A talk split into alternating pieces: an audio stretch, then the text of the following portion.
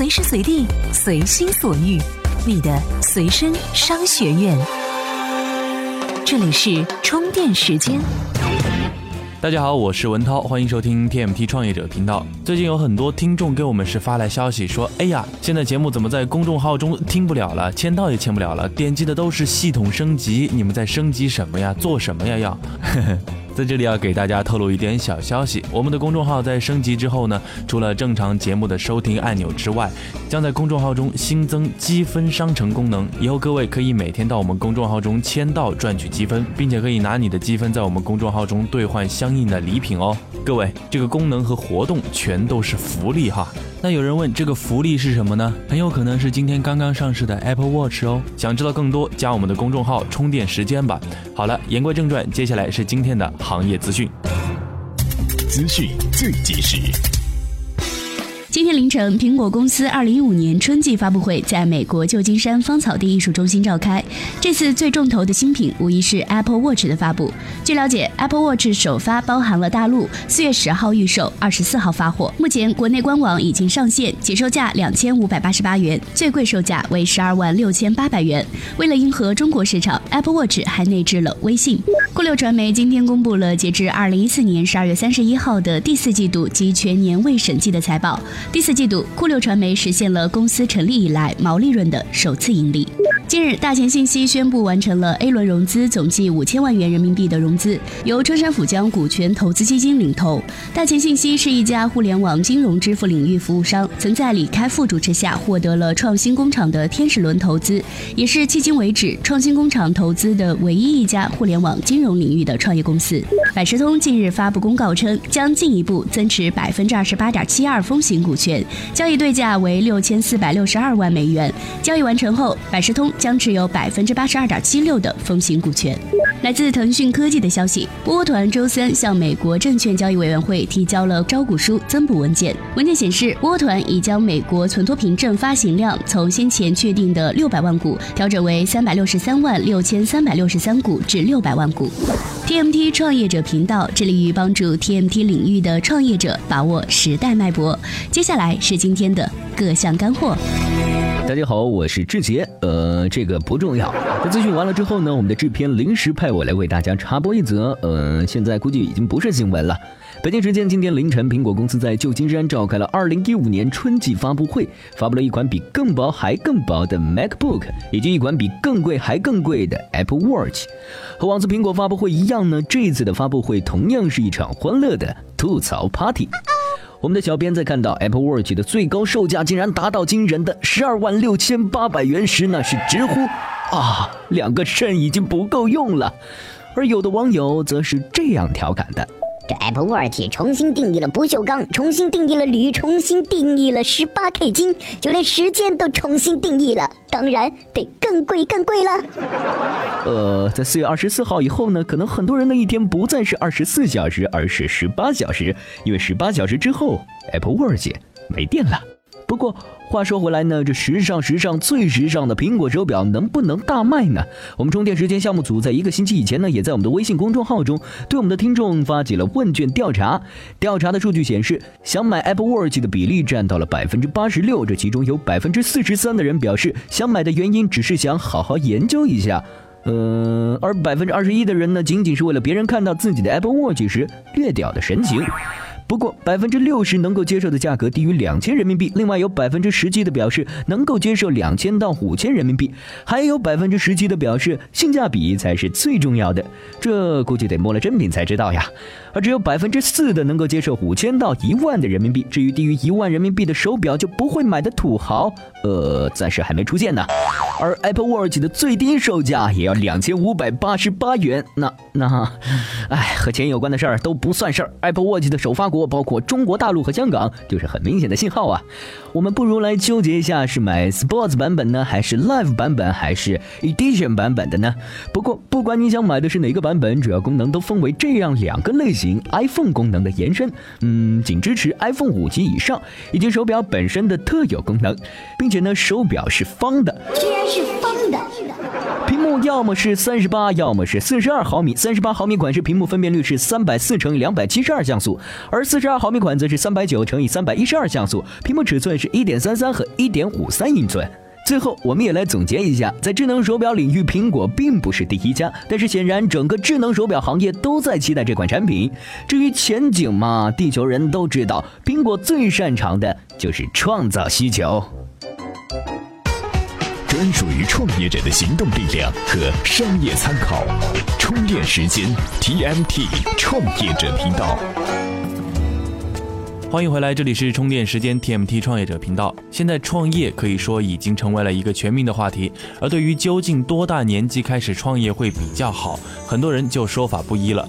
山姆·沃尔顿在四十四岁的时候开创了沃尔玛，曾经一度是霸占了世界五百强的企业榜首。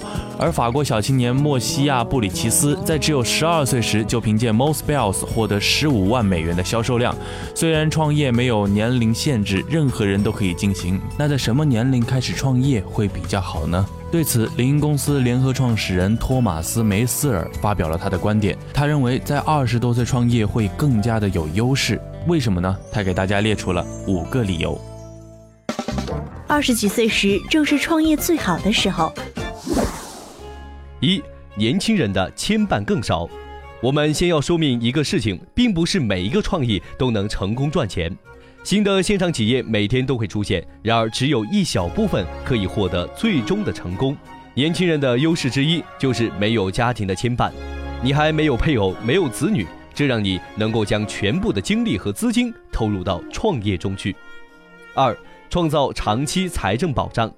一个优秀的线上企业能够为你带来稳定的营收。事实上，有很多种方式都能让你通过线上企业来获得六位数的年营收。如果你在二十岁的时候就学会了如何创造一个成功的线上企业，这些经验和知识将会伴随你的终生，让你在人生中的任何一个阶段都有财政保障。随着你的年龄不断增长，你还可以开始新的冒险，不断提高自己的收入。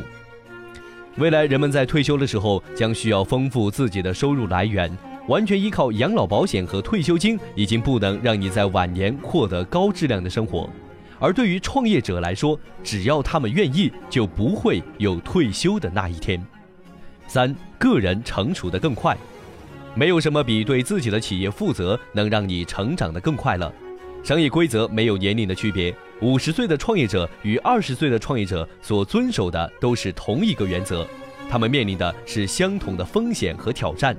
创业会给你带来诸多宝贵的人生经验，年轻的时候就开始创业，将会让你比同龄人成熟的更快。四，获得在世界上任何地方工作的机会。去年有一篇著名的文章，作者在文章中列举了二十岁应该辞职去旅行的一些原因，其中就提到了接触真实的世界。当你老了的时候，你一定不会对这段经历感到后悔。而在我看来，旅行不一定非要辞职。作为一名创业者，你完全可以借助出差的机会去感受世界。在世界上的任何一个角落，你都可以进行线上创业。你所需要的只是互联网而已。在纽约进行线上创业，并不比在哥斯达黎加更简单。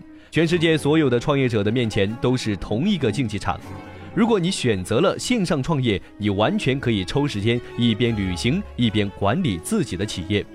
而且，当你到了三十到四十岁的时候，你很可能会丧失这种机会，因为除了创业之外，你还要照顾家庭，让你很难进行一场说走就走的旅行。五，创业的门槛已经降低，在互联网和电子商务出现以前，二十岁的年轻人很难觅到创业的机会。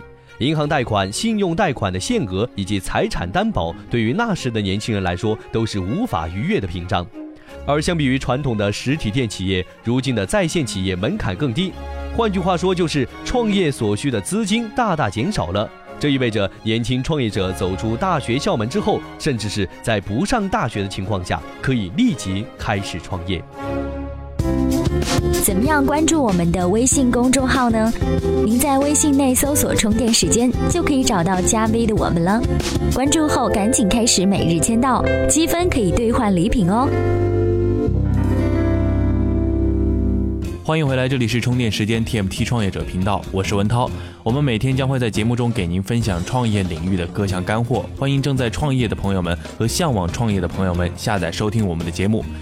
有数据表明，普通美国人一辈子平均要认识六百个人，但是如果把你的社交网络上所有的好友以及在过去几年内曾经交流过的人都算上，那么这个数字可能要大得多了。实际上，每个创业者似乎都犯了一个通病，那就是在开启全新创业之旅时，往往低估了自己现有的人脉的力量。在创业时，如果将我们的人脉力量尽可能的发挥出来的话，或许离创业成功也就不会远了。来听接下来给您分享的创业干货，让你的老朋友们帮你一起创业。我有一个开美容院的朋友，他决定转行进军一个全新的行业。很自然的，他希望可以在新领域里寻找一些新人脉，帮助他能从零起步开展事业。但是他没有意识到的是，经过多年的打拼，自己的联系人名单里已经有了三千多人，而他们不仅是潜在的客户，更能成为他新事业的支持者。事实上，他所要做的其实就是向所有的联系人重新做一次自我介绍，让大家了解到自己所经营的新业务。如果你能够重新联络上自己熟识的人，他们甚至会帮助你接触更大的范围，也是尚未开发的人脉网络。即使在你的人脉网络里没有人最终成为你的客户，但是他们至少会给予一些帮助。即便他们无法给予你帮助，也会找他们认识的人为你提供力所能及的帮助。在你开始全新创业的时候，会发现有人脉其实是最好的起步方式，因为与自己认识的人做生意不会费太大的力气。他们了解你的背景，只要你的人脉关系是积极正面的，他们一定会非常信任你。不过最好不要和最好的朋友与家人做生意。但你的前同事、商业伙伴、客户，甚至是导师，都可以为你提供帮助。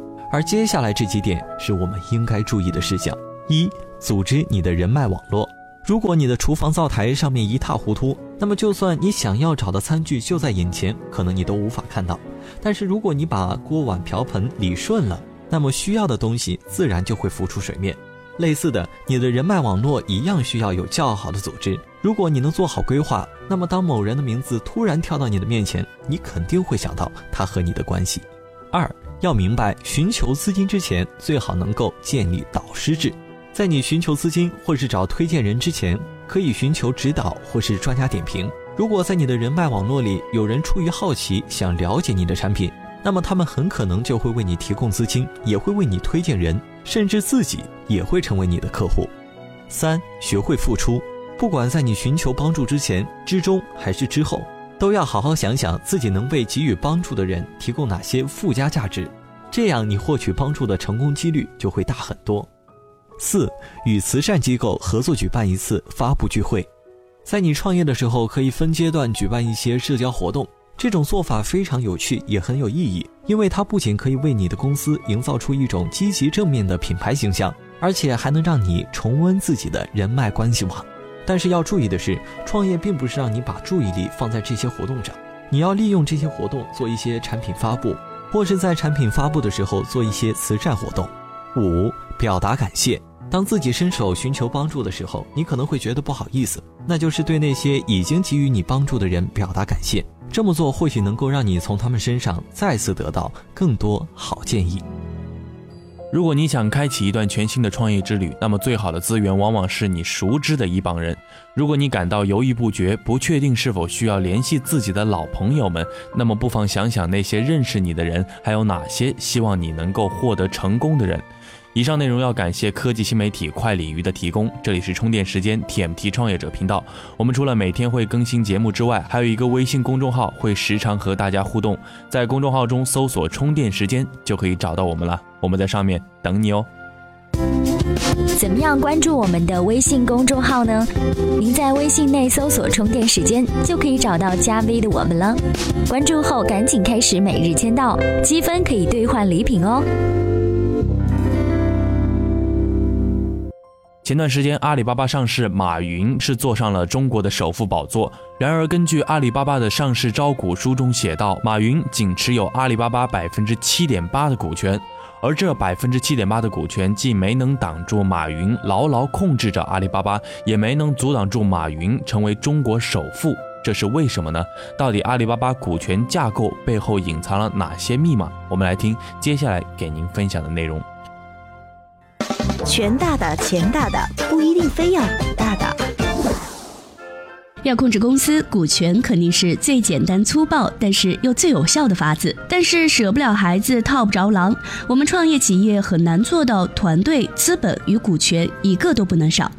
在阿里巴巴跑马圈的打造电商平台、互联网金融与大数据等生态平台的过程中，在淘宝网与一拜的惨烈对决中，在创始团队向雅虎的赎身过程中，阿里巴巴都没有离开过巨量资本的支持。与此对应的结果是，截至上市完成时，软银持有阿里百分之三十二点四的股权，雅虎持有百分之十六点三的股权，以马云为首的合伙人团队凑一块儿也只持有了约百分之十三的股权。合伙人团队是货真价实的小股东。那么，合伙人团队是如何实现对阿里巴巴的控制呢？根据上市招股书，通过合伙人制度，合伙人团队可以提名阿里巴巴半数以上的董事会成员。在股权分散、董事会主导的上市公司，控制了董事会，控制公司也就是顺理成章的事儿。软银把不低于阿里巴巴百分之三十的普通股的投票权委托给了马云和蔡崇信行使，通过董事会控制与股东会控制的双保险，合伙人团队加强了对阿里巴巴的控制。很多地球人都知道通过控股实现对公司的控制，但是很多地球人也不知道的是，如果创始团队无法控股，其实还可以通过投票权委托、一致行动人协议、有限合伙、A、B 股计划，甚至阿里的合伙人制度等方式来控制公司。雷军总结阿里巴巴模式的三板斧：最肥的市场、超级靠谱的团队、一堆花不完的钱。找对了风口，钱多人还不傻，确实猪都能飞起来。这个总结接近废话。但是却是正确的废话。那么找到了风口后，如何才能忽悠到超级靠谱的团队？如何才能忽悠到一堆花不完的钱？成功的男人背后都有一个成功的女人，成功的男人背后更有一群成功的男人。我们一起来看看马云与雷军背后的男人。通过股权设计，阿里巴巴分别融进了以蔡崇信为代表的合伙人团队、软银的资本与雅虎的资源；小米也分别融进了以林斌为代表的合伙人团队、DST 的资本与高通的资源。